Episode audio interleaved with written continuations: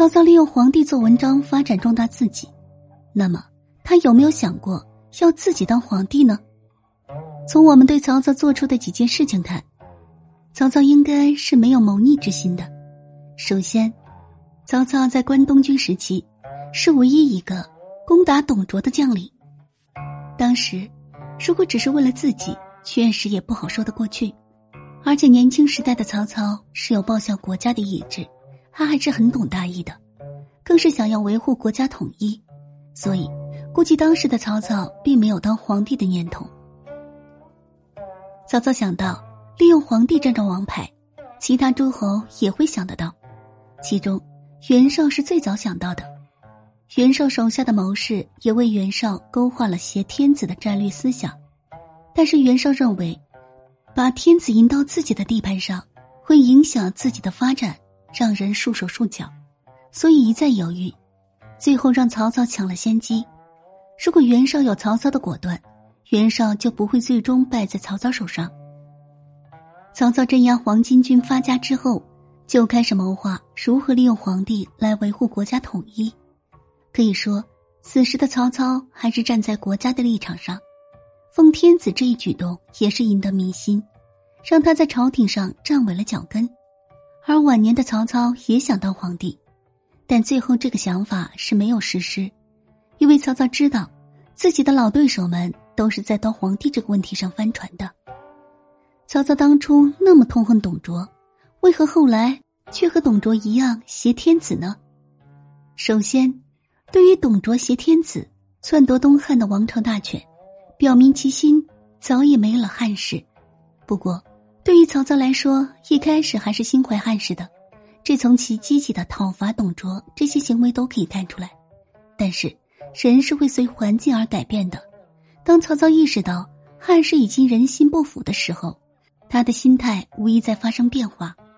建安元年八月，曹操迎汉献帝，不久之后，汉献帝封曹操为司隶校尉、录尚书事。迁都曲县，从此之后，曹操取得了挟天子以令诸侯的地位，标志着曹操奉天子以令不臣这样的一个时代开始。在挟天子以令诸侯之前，曹操和吕布等诸侯在割据一方的过程中，曹操逐渐意识到汉室已经约束不了天下，自己想要做出一番事业，只能和这些诸侯兵刃相见了。当然。为了更好的逐鹿中原，曹操选择了挟天子以令诸侯的方式。也即此时的曹操，不只是因为忠于汉室才应奉天子，而是因为汉献帝有利用价值，才去迎奉他的。这是曹操对于汉室心态的一个重要转折点。建安二年，袁术建位于寿春，封号仲氏。在汉献帝刘协依然存在的背景下，袁术。居然敢称帝，这也说明天下群雄已经逐渐不把汉室当回事儿了。当然，对于曹操来说，也在不断的架空汉献帝，让刘协成为一个傀儡皇帝。建安五年，令董贵人的父亲车骑将军董承设法诛杀曹操，不过因为事情败露，董承等人都被曹操诛杀，而这。正说明曹操和汉献帝之间的矛盾已经彻底激化。对此，摆在曹操面前的有两条路可以选：一是将大权还给汉献帝，自己安心做一个东汉王朝的忠臣；另一条路，就是继续篡权，并且扫清一切威胁曹氏的力量。很显然，曹操选择了第二条路。究其原因，是因为选择第一条路的话。或许可以留下汉室忠臣的名声，不过汉献帝能否放过曹操一家，则要打一个问号。至于此，曹操已经无法回头。曾经他非常痛恨篡权的董卓，如今他也和董卓一样挟天子以令诸侯。如果是董卓走到这一步，应该已经迫使汉献帝退位，并登基称帝了。当然，曹操和董卓还是不同的。也即前者还是在乎自己的名声，更对东汉王朝存在一定的感情。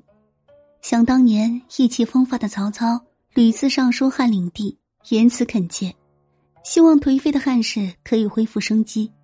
虽然历经数十年的时间，曹操已经成为了一代枭雄，但是从心理上看，曹操还是不愿意由自己来篡汉自立、登基称帝的。建安二十一年四月，汉献帝册封曹操为魏王，在距离天子只要一步之遥时，曹操停止了脚步。正所谓，若天命在吾，吾为周武王也。